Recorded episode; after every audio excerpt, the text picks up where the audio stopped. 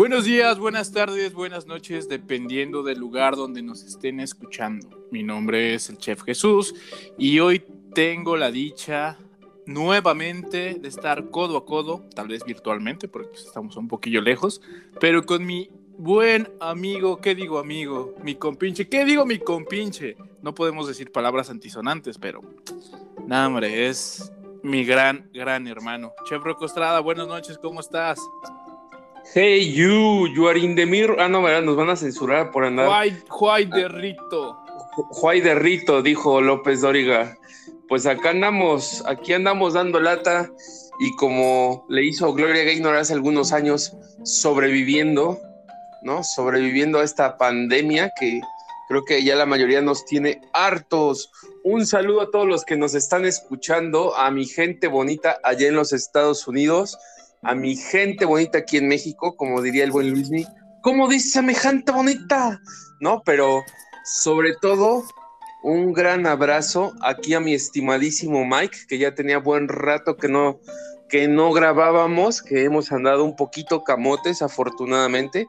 Para el que no sepa lo que es camote, es andar con un exceso de trabajo. Afortunadamente ha habido trabajo. Y bueno, Mike, cuéntanos eh, ¿de qué vamos a hablar el día de hoy? Así es, amigo, tú lo estás diciendo. Gracias a Dios, como decimos nosotros, gracias a Dios tenemos trabajo. Hay muchos proyectos que se están concretando, tanto del lado de Rocco como mío. Y pues yo siempre lo he dicho, no es pretexto, ¿verdad? No es pretexto no, no seguirles llevando el, este su podcast, podcast, perdón, de todos ustedes. Estamos trabajando una segunda temporada, ya viene, ya viene, entonces estén al pendiente, pero como lo habíamos anunciado en Instagram, hoy tenemos un episodio especial, ¿qué digo especial? De, no podríamos decir de terror, pero que nos va a llegar hasta los huesos. ¿Por qué? Porque hoy vamos a hablar del Día de, Día de Muertos, una tradición muy, muy mexicana de nuestro país. Rocco, para ti, o más bien, ¿tú cómo celebras el Día de Muertos? Cuéntame. Fíjate que yo soy Don Grinch. Mm, creo que. Eh, o sea, en todo. Sabía de Navidad, pero también Día de Muertos. Eh, en todo, en todo soy Don Grinch, fíjate. Este. Mis padres sí, sí, sí lo celebran, ¿no?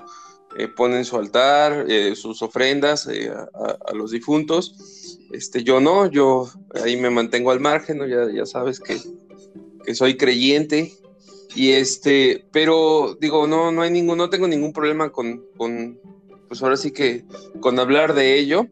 Este, yo crecí en una familia católica, ah, más o menos hace unos nueve años. Eh, empezaron a compartir y bueno, eh, ya es otra historia para, para otro momento. Pero a lo que voy es con esto, que hace tiempo sí, sí celebraba, ¿no? Eh, no, como prácticamente crecí con, puras mujeres, este, creo que hacían toda una megaproducción, ¿no? En serie para, la ofrenda. Este, era una ofrenda muy, muy grande.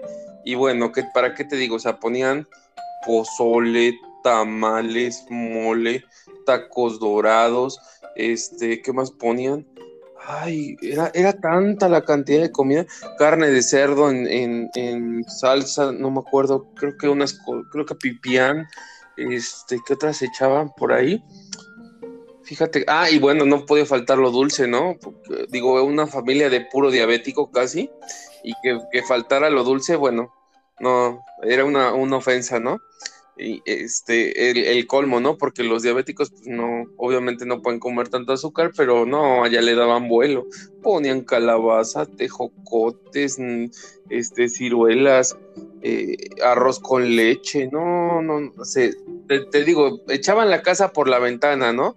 Y ya que ponían que las flores de mue, bueno, el cempasúchil, que ponían este eh, las decoraciones así de esas que creo que todos van a van a ubicar, al menos los que celebran aquí en el país, que eh, colgaban que las calaveras de, esas que compras en la papelería, vestidas de, de saco, la que va vestida de novia, que ponían las catrinas de barro este cocido, que un sinfín de cosas, ya te imaginarás, ponían cuantas chácharas encontraban y una más. Entonces, eh, la verdad es que era, eh, pues tú lo veías y era algo muy, muy colorido, ¿no? Este, pasó en alguna, en alguna vez, perdón, en alguna ocasión, este, que, bueno, ponían una, como una especie de pequeño altar afuera en el jardín, con sal y agua, que era para, le llamaban el ánima, el ánima sola. Y este, ah, yo creo no, para mí, ¿eh? Perdón. Eh, no te preocupes. Yo creo que este pasó por ahí un gato, puso la pata en la sal o no sé, este, pero ah, cuando salimos al otro día parecía que era una carita, ¿no? En la sal y pues yo estaba chamaquito y me decía, no, mira, el, fantasmita dejó su carita ahí y pues ya te imaginarás uno, ¿no? Bien sorprendido, bien, bien chencho, bien don Inocencio. Y, y pues así lo, lo, celebraban en mi familia. Este, la verdad, eh, pues como te digo, ahorita ya yo ya me abstengo, pero sí mis padres ponen una pequeña ofrenda, no, no muy grande, algo sencillo, con, no puede faltar eso sí, para, para, ellos el pozole y los tacos dorados, junto con el tamal de sesos que le gustaba a mi abuelita, este, ponen ahí pan, pan de muerto, y, y, por ahí algunas bebidas alcohólicas, ¿no? Este tequila, que no puede faltar, creo que es el, el mayor estereotipo, pero creo que es lo que es infaltable. Y, lo que sí de ley, de cajón, ¿no? Este, la Coca-Cola de botella de, de, vidrio. O sea, creo que ofrenda que se respete lleva su botella de Coca-Cola de vidrio.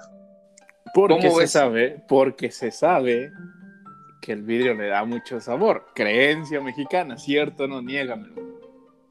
No te lo puedo negar y, desgraciadamente creo que no es un mito, creo que es una realidad. Rayos, este, de verdad yo compro mi botellita de coca, saludos a Coca que hoy no nos patrocina, pero bueno. Este, Le estás dando un golazo a la marca, que no hombre, ya Coca, si escuchan esto, patrocínenos, no sean gachos. Rocco, consume medio stock del Sams. Tres litros diarios, hoy ya que al menos, me patrocinen este eh, a, esta noche, ¿no? Hombre. Este, pero pues bueno, te digo, y la verdad es que creo que se confirma, ¿eh? Se confirma que sabe mucho mejor la, la de vidrio que la de, la de botella de plástico. Y lo mismo pasa con el sidral. Confirmo, confirmo. ¿Y, tú qué, qué, haces? ¿Qué, pones? ¿Qué, ¿Qué celebras? ¿Cómo lo haces, mi querido Moy? Pues mira, ah, principalmente yo creo que eh, voy a contarle a todas las personas que nos están escuchando fuera del país qué significa el Día de Muertos. El Día de Muertos es una celebración que celebramos, valga la redundancia, desde tiempos inmemorables, en los cuales los mexicanos tenemos la creencia que todos, no, todos nuestros seres queridos, las personas que se han ido al Mictlán, que es el cielo, o por así decirlo, donde el mexicano o el azteca, mejor dicho, creía que, nuestros seres queridos iban a descansar. Pero en los días primero y segundo de noviembre se tiene la creencia que ellos regresan por instantes, por una noche, a visitarnos y es de ahí que se pone el altar, en el cual tú lo decías, ¿no? Se pone comida, de literalmente la que le gustaba a nuestros difuntos, a las personas que ya no están con nosotros, algún gusto, llámese alcohol, una cervecita, un tequilita, si fumaba la persona este, a la cual estás colocando su, ofrenda, pues que su cigarrillo, en este caso la de pozole, no me la sabía, ¿eh? Te de, te de decir que en la casa, tu casa, la casa de todos ustedes, pues es un poquito más sencillo, eh, se empieza, mi abuelita me decía que en paz descanse también y que ahora se le pone a ella la ofrenda, que empezaba desde, no recuerdo, no te voy a mentir, si desde el 28, 29 de octubre y así se terminaba hasta el día 2, que es el día grande, que empezaba que los difuntos, los niños, que los accidentados. Eran como cinco días más o menos en los cuales iba cambiando la comida. Y la verdad, de ser sincero, ya no recuerdo bien, pero de que se sabe que en México el día primero y el día dos son los días fuertes, por así decirlo. Ah, arreglos con veladoras, flores, flor de cempasúchil, esta bonita flor naranja que se da en esta época y por eso es que es la, tan conocido como flor de, Día de Muertos. Esta flor también de algón morada que no recuerdo cómo se llama, pero la estoy describiendo Ah, perfecto, terciopelo. Entonces, son como. No tercer pelo, ¿eh? Terciopelo. Tercer milenio. No, hombre, nos estamos comiendo toda la, todos los posibles. Ah, no, no, no, ya no hay que decir marcas, amigo, porque si no, nos van a suspender. Ándale. Y sí, te decía, entonces era sus flores, eh, sus veladoras, que un vaso de agua. No recuerdo, no, no recuerdo la verdad. Está fría, pero igual. Digo que sí.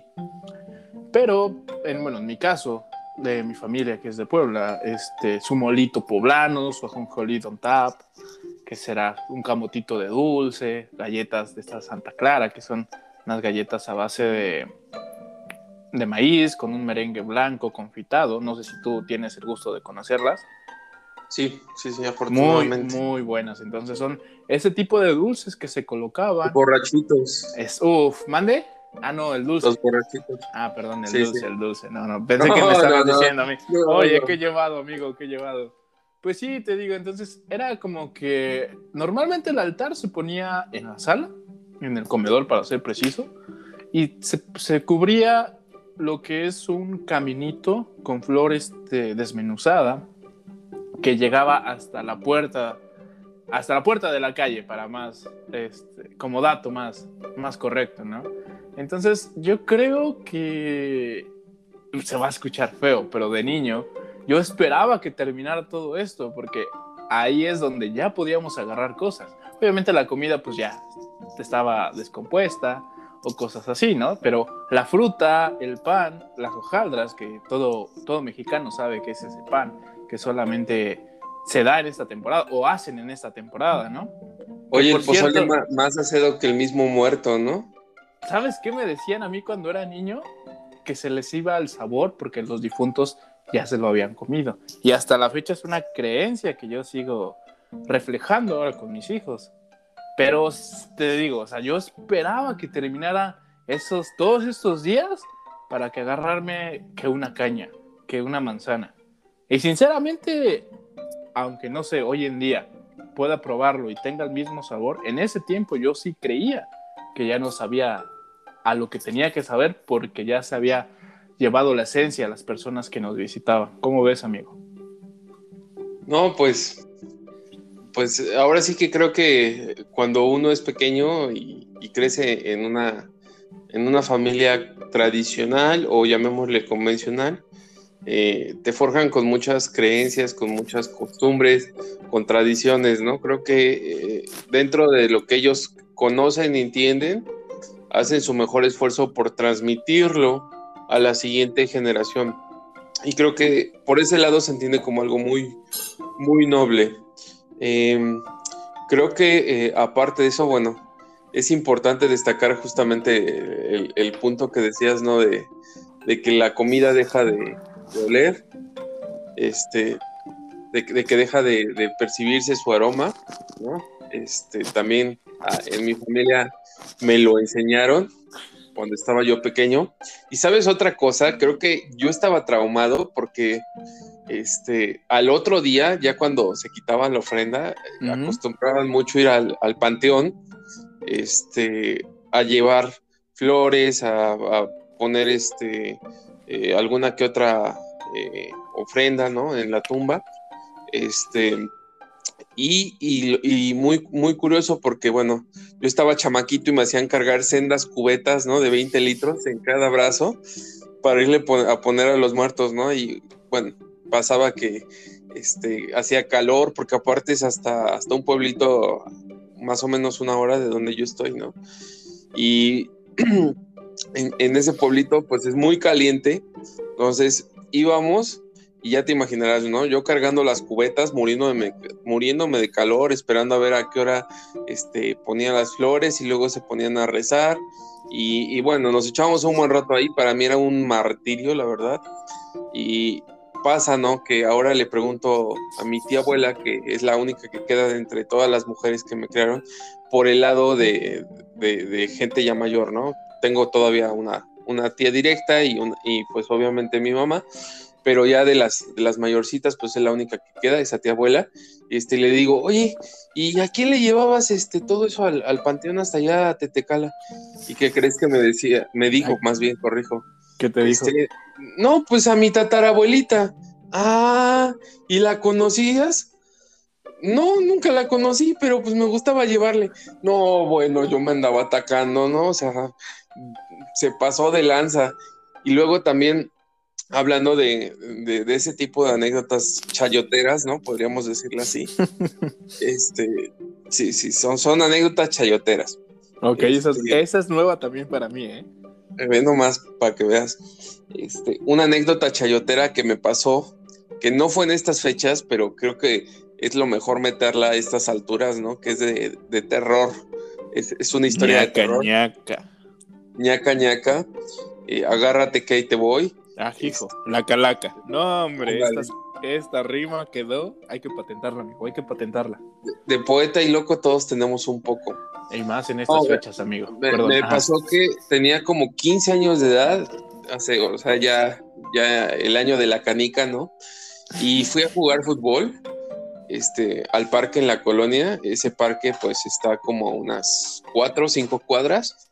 La colonia es grande entonces fui a jugar fútbol, se me hizo tarde, eran como las siete y media, ocho, ya estaba oscureciendo y se me ocurrió ya regresarme, ¿no? Entonces iba caminando sobre la calle principal y voy, voy, a, voy a buen paso, veo por, por, detrás a una chica vestida de negro, este, pero, o sea, no era un vestido negro así como, como de espanto ni flotando, nada más, pues vestida de negro, digámosle así, una, una blusita, pantalón de mezclilla negro este, y ya paso, pensé que era una vecina, le digo, buenas noches vecina, la rebaso y no me contesta.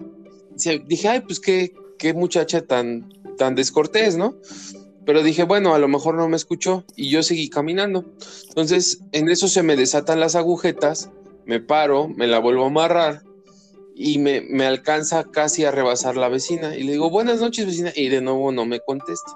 Ya dije, no, pues qué grosera ya no le voy a decir nada. Seguí caminando, la rebasé. Iba empezando eh, la bajada en donde está la privada donde yo vivo. Entonces es una bajada empedrada muy, muy pronunciada y el hay un poste de luz que, que, da directamente en donde empieza la bajada y hay otro en donde acaba. Entonces empiezo a bajar, llego al final, volteo hacia arriba y veo que la dichosa vecina estaba ya empezando a bajar también. Pero cuando la veo, le estaba dando el poste, bueno, la luz del poste en toda la cara y donde debía de estar la cara había un hueco. Y, hasta dije, no, estoy mal, ¿no? O sea, como que, pero me quedé viendo, viendo y era un hueco, o sea, literal no había ni nariz, ni ojos, ni boca, nada más era el hueco. Entonces, me asusté muchísimo y dije, ok, aquí hace curva, pasando la bajada, me echo a correr en ese tramo y voy a seguir corriendo hasta el... Hay otra bajada y adelante está la casa. Entonces me le me le eché corriendo hasta la casa. Llegando a la casa, escucho pasos y, y, se vio la sombra de que ya venía bajando la, la, entre comillas, vecina, ¿no? Y en eso saco mis llaves temblando y escucho un grito, pero un grito así horrible de esos de película de terror. Se va la luz en toda la privada, se me caen las llaves. No. Y es, yo temblando y escucha, escuchaba que ya venía la, la, mujer esa. Y dije, no, ahorita, ahorita me va a cargar el payaso con todas las letras de la palabra, ¿no? que alcanzo a recoger las llaves, no sé cómo la metí, y que azoto la puerta y que me meto corriendo y que me ven mis papás y, hijo, ¿por qué estás tan blanco? No, pues es que vi ah, algo raro, ¿no? Abrimos la puerta para ver en la, privada si había alguien, nada, ni siquiera se escuchó que hubieran cerrado alguna puerta un vecino, nada, y, desapareció, y para colmo, o sea, cerrando la puerta, justamente regresa la luz. No, pues ya te imaginarás parecía, yo creo que Cuauhtémoc Blanco se me queda corto de lo blanco, de verdad. O sea, estaba pálido, pálido del susto. Pero pues bueno, fue, fue mi, anécdota chayotera de, esta noche. No me digas eso, oye, me quedé impactado, amigo. Oh. Ya, ya estoy como en el sexto sentido, ¿no? Te voy a decir, veo gente muerta. En el panteón, ¿no? Ándale, exacto. No. ¿cómo crees? Oye, créeme que, que queda muy bien la anécdota para este especial, ¿eh? Pero bueno, antes de... Con- más, pero No, nos no, echaríamos, no, no, no, echaríamos no. un ratísimo. Cruz, Cruz, que venga el día, que, que venga. Que se vaya Que el se diablo, vaya que venga. Y que venga Jesús. Algo así, algo así. Pero mejor me toco madera, ¿eh? Porque no, hombre. Yo, yo también tengo una, no sé si se llame suerte, pero yo también he visto varias cosas que, ay, ñañita. Pero antes de contarte una patoaventura, que yo les digo así, me hiciste recordar la travesía en visita a los panteones. Sí es cierto. Fíjate que a todo cocinero, todo chef, asemeja mucho recuerdos con, ah, no sé, mm, recuerdos, repitiendo la palabra, ¿no? O sea, recuerdos de sabores. No sé si, te- si así, si a ti te esté pasando algo así. Yo recuerdo, fíjate, yo recuerdo mucho que, que igual eran, eran caminatas, porque muy rara, bueno, íbamos en carro, en un carro, un Rambler de, ¿qué será? Del, del sesenta y tantos que tenía mi abuelito, Uf, chulada de carro. Nos met- metían como a 16 vatos ahí entre que mis tíos, mis primos, mi mamá, mis abuelos. Y ahí íbamos, ¿no? Pero había, eh, sí, había a veces casos o días donde nos sentábamos caminando y sí, yo recuerdo que era como que una hora caminando. Como dices, cargar las cubetas, los arreglos florales. Mi abuelito llevaba siempre de cajón una pala, una escoba y un machete para limpiar las, ah, ¿cómo se llama? Las tumbas, ¿no? O sea, limpiar las tumbas, dejar ordenado, limpio, pero me encantaba ir, aunque eran mares de gentes. Yo recuerdo que, y a la fecha creo, ¿eh? Mares de gentes que está, que no se puede ni caminar, que realmente vas con los hombros encogidos porque no puedes ni pasar. Pero, dato curioso a esto, a mí me gustaba ir porque terminando todo, terminando todo, me compraba mi nieve de limón. De esa, esa nieve este, de tina que era más verde radioactivo que color limón. Y yo feliz, yo feliz con mi nieve. Horas en el sol, caminando. La mayoría de, de nosotros que somos católicos, que un rosario, una plegaria para las- nuestras familias que ya no están. Pero sí, fíjate que sí, me, me- me regresaste con, con tu anécdota, con tu primera anécdota, me regresaste, ¿eh? No, hombre, son, son, son esos pequeños recuerdos, ¿sabes? Y pues vaya, o sea, tú que eres, dices que eres señor Grinch. Digo, la verdad, mm, ahora que estoy de este lado, no veo que se celebre, ¿sabes? Es más como que en redes sociales de mi familia, que veo que los fotos de altares, ah, no sé, varias notas en, periódicos virtuales, veo todas las, literalmente creo que es una peregrinación, ¿no crees? El hecho de ir a los, seguir yendo a los panteones, ir a ir a arreglar, creo que son esas tradiciones de las cuales no tenemos que perder, ¿sabes? Yo, por ejemplo, te digo, le sigo inculcando eso a mis hijos. Digo, ahorita no estoy allá, no estoy en México, pero yo creo que cuando tenga la oportunidad de estar allá, yo creo que sí iré acompañado de ellos a visitar a mi abuelita, que ahorita es como que la pérdida más reciente, o no, tal vez reciente, pero es la que más he resentido, ¿sabes? Y fíjate que eh, eh, yo creo que esta anécdota queda muy bien en el tema de hoy, porque cuando falleció mi abuelita, eh, creo que se fue a despedir de mí, porque yo había terminado un turno de, de 11 de la mañana a 4 de la mañana del otro día, ¿sabes? Llegué agotado a casa y mi mamá me avisó y yo entre sueños no escuché y me volví a dormir, así como que me paraba y me ganó otra vez el sueño, pero entonces un viento donde cuando salí a ver, o sea, se azotaron todas las puertas dentro de la casa con las ventanas cerradas. ¿Cómo me puedes explicar eso? O sea, como si hubiera sido un viento o alguien que hubiera cerrado todo, como diciéndome, ya me voy. Fue el viento de la Rosa de Guadalupe.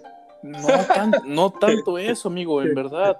En verdad, en verdad, te lo juro. Sí te creo, sí te creo. Yo, cuando, no, yo, yo, sé, yo sé, yo sé, pero no, o sea, no, no lo sentí ni en la cara, o sea, o sea, refiriéndote a, mi experiencia, o sea, no, lo asemejo que fue por eso, bueno, yo creo que fue mi abuelita a despedirse, ¿sabes? Entonces, sí, es algo, me gusta esta temporada, me gusta mucho. Te digo, aquí no, no se ve nada de eso, no se ve nada de eso, desgraciadamente. Me imagino que sí, todas las familias hispanas eh, de México, que somos, no te sabría decir, no te voy a dar el dato incorrecto de que otros países celebren esto, pero dicen, ¿por qué, dice un meme, ¿por qué tú piensas que la gastronomía de México es la mejor? Eso, no sé, le pregunta eh, varias personas, ¿no? Fuera del país. Y el mexicano responde, porque somos los únicos que regresamos de la muerte para seguir comiendo. O sea, ¿te imaginas qué tan qué tanta tradición hay por todas partes? Sí, claro. Creo que es, es muchísima la, la cantidad de personas que, que celebran esta fiesta eh, en estas fechas, que tienen sus, sus costumbres, sus tradiciones ya, ya arraigadas y que, y que pues muchas veces no ya están incluso esperando la fecha para, para realizarlo, para llevarlo a cabo. Sí, no, claro, es... Te digo, te repito, son tradiciones que en verdad no deben de morir, no deben de perderse. Son de las pocas festividades que sigo celebrando, ¿eh?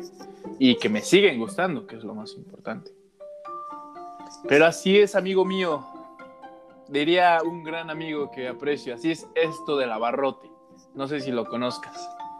Híjole, ya pirateándome, pirateándome mis frases, ¿eh? Ya. Nos vamos a ver, nos vamos a ver en la corte. Ya voy a meter demanda.